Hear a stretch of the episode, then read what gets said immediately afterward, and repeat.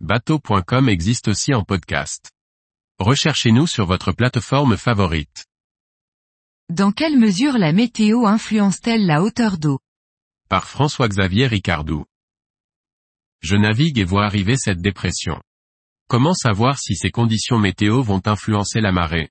Les hauteurs d'eau vont-elles varier? Réponse à la mer sera plus basse qu'annoncé Réponse B.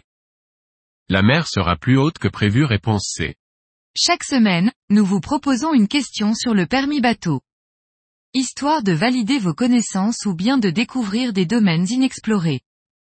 Cette semaine, nous abordons une question sur la météo. Les hauteurs d'eau sont sujettes aux conditions météo selon trois critères. La pression atmosphérique La pression de l'air fait varier la hauteur d'eau. Un anticyclone, ou haute pression, appuie sur la mer et fait baisser le niveau. Au contraire, une dépression, ou basse pression fait monter le niveau de l'eau. Chaque hectopascal de plus ou de moins correspond à un centimètre de plus ou de moins sur la hauteur d'eau. Les prévisions de marée sont toujours considérées à une pression de 1013 HPA. Entre une pression barométrique de 1013 et 1003 hectopascales, la mer sera donc plus haute de 10 cm que les calculs uniquement issus de la carte.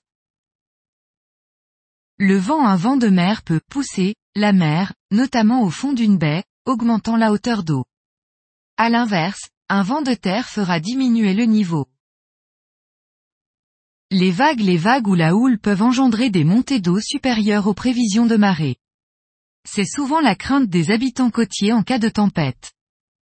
Pour répondre à notre sujet, permis bateau, de cette semaine, il fallait donc cocher les réponses A et B. Une dépression étant en approche, le niveau d'eau sera supérieur au calcul des cartes.